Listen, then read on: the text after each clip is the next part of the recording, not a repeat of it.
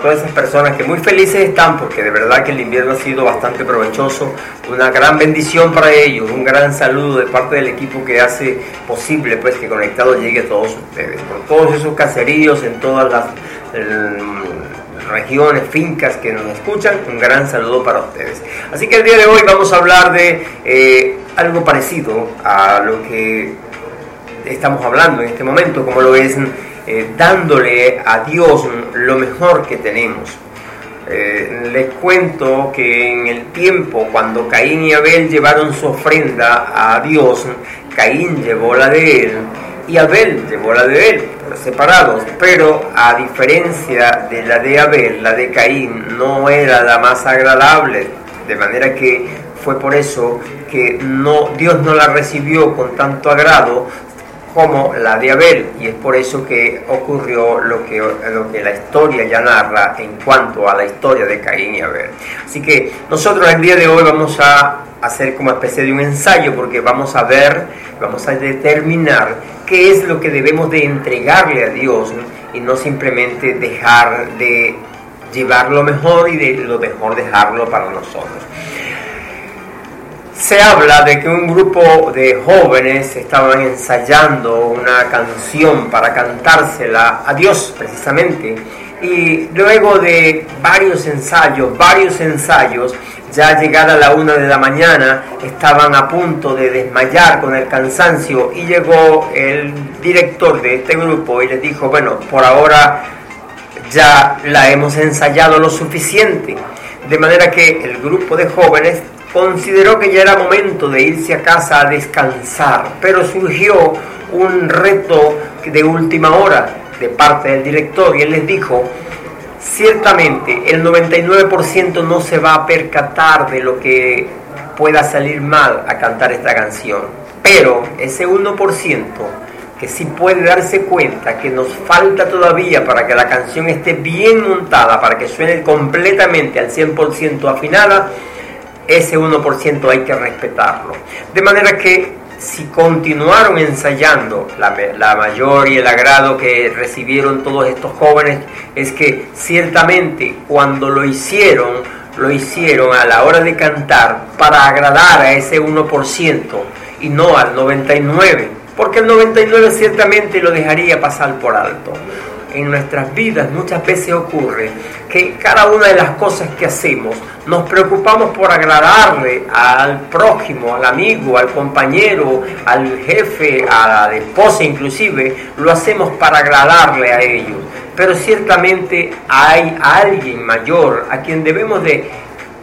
darle loor, darle todo lo que en nuestras vidas acontece, dedicárselo a Él y hacer de tal manera que cada una de las cosas, de los pasos, de los estudios, de los triunfos, de los logros y las derrotas inclusive, hagámoslo siempre lo mejor para ese Dios maravilloso que es el que nos ha dado la vida. Eh, cuenta la historia, cuenta la anécdota que este grupo de personas, una vez concluido su presentación, eh, se reunieron nuevamente para comentar y llegar a la conclusión de que ciertamente la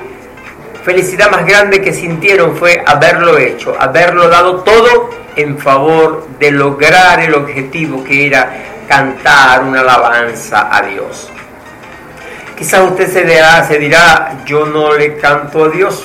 pero déjeme decirle que tal vez usted desde su juventud no se preocupó por lo que iba a llegar a ser ahora que está en la vejez. Vemos personas de mucha edad, personas de edad avanzada, que ciertamente ni se han preocupado de cómo han venido llevando la vida porque nunca se preocuparon por darle a Dios lo mejor que tenían.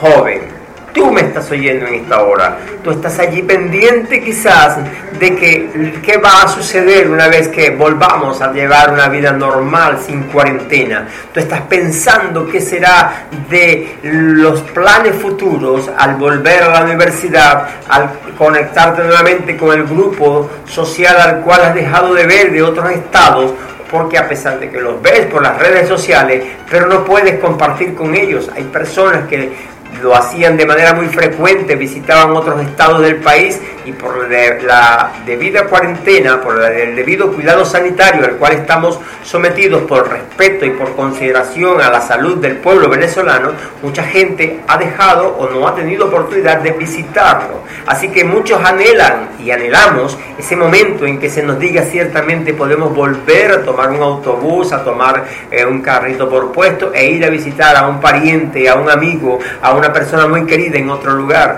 Pero de, realmente es eso lo que más importa en este momento cuando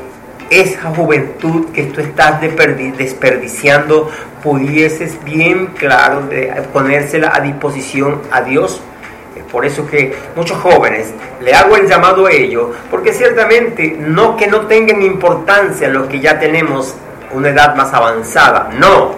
pero ellos pueden planificar lo que va a ser en el futuro la vida de cada uno. Y por eso el llamado, por eso el momento propicio para decirles y compararlo, porque ciertamente el rey David, un hombre cuando ya había pasado muchos años, había vivido muchas experiencias, dice la Biblia que se detuvo un momento a imaginarse en buscar un lugar apropiado para darle lo mejor que tenía cada uno, como lo era la alabanza, la adoración, la admiración el respeto a Dios. Y él propuso en su corazón dejar todo organizado para que su hijo Salomón construyera el templo en aquella, en aquella época. Ciertamente no había según la historia dice que no había un lugar porque el arca del pacto era llevada de un lugar a otro y fue el rey David el que pensó exclusivamente en la construcción del templo para alabar a Dios templo de Israel en aquel entonces. Y le dejó todo preparado, desde, desde, los, desde las medidas exactas que iba a llevar hasta los materiales que necesitaría, los constructores, ingenieros, las personas que se encargarían del mínimo detalle. Se lo dejó todo preparado para que su hijo Salomón construyera el templo al Dios verdadero, al Dios que durante tanto tiempo le, había, le ayudó en lo que la vida que llevó David. Y es por eso que podemos comparar entonces la vida de David con la vida de los jóvenes que actualmente están oyendo en este momento, o las personas de edad que todavía tienen la oportunidad de darle lo mejor a Dios, de ofrecerle lo que queda de vida, el aliento de vida que le queda, ofrecérselo a Dios, porque ciertamente no les debemos de dar las los restos, las obras que nos van quedando. O simplemente va a esperar usted, mi amigo, llegar a un estado inclusive de que ya no puedas moverte en una cama postrado para decir que ciertamente yo le quiero entregar mi vida a Jesús, yo le quiero entregar mi vida y lo que me queda a Dios. Dios merecería cada uno de nosotros le entregáramos nuestra fuerza, nuestro vigor, nuestro, nuestra presencia, nuestro ánimo para llevarles a otros las grandes maravillas que, se, que existen, que están pautadas en el Evangelio para compartirlas con otros. Y Él espera que mucha gente nos movamos, vayamos inclusive a lugares y sin embargo nos vemos a veces coartados porque ciertamente la edad no nos deja, porque ciertamente no tengo el presupuesto, pero déjenme decirle que si le entregamos a Dios lo mejor que tenemos, él nos va a recompensar en todas las cosas que en el camino futuro podamos tener. David lo hizo. Usted le corresponde el día de hoy entregarle a Dios lo mejor que tenga. Mujer, entrégale tu juventud. Joven, entrégale tu juventud, entrégale tus dones, entrégale tus talentos, entrégale tu corazón, entrégale tu vida a Él para que Él sea quien la conduzca. La, la Biblia está plagada de diversidad de promesas en las cuales Dios le hizo a cada uno de esos grandes hombres y no hubo momento en que dejó de cumplir esas promesas. Es por eso el consejo, si le entregamos nuestra vida a Dios, si dejamos que Jesucristo sea el que nos guíe, el que tome control, el que tome nuestras decisiones, el que nos alimente, el que nos mantenga con una salud de verdad sobresaliente, debemos de entregarle a Él el dominio y lo mejor de nuestras vidas para hacer posible que todos y cada uno tengamos el resto de vida que nos quede sobre esta faz de esta tierra, una vida protegida, cuidada y dirigida por el que ciertamente no es hombre para mentir. El amor de Dios quedó más que justificado en la cruz del Calvario. Y es desde allí que Jesús nos dice, venid a mí todos los que estéis trabajados y cargados, denme lo mejor que tengan en sus vidas, como lo es su corazón, como lo es ese ánimo, esa mente, y yo me encargaré de hacer de ustedes hombres nuevos, hombres transformados, hombres descansados y hábiles para trabajar a la hora del gran Rey de Reyes y Señor de Señores.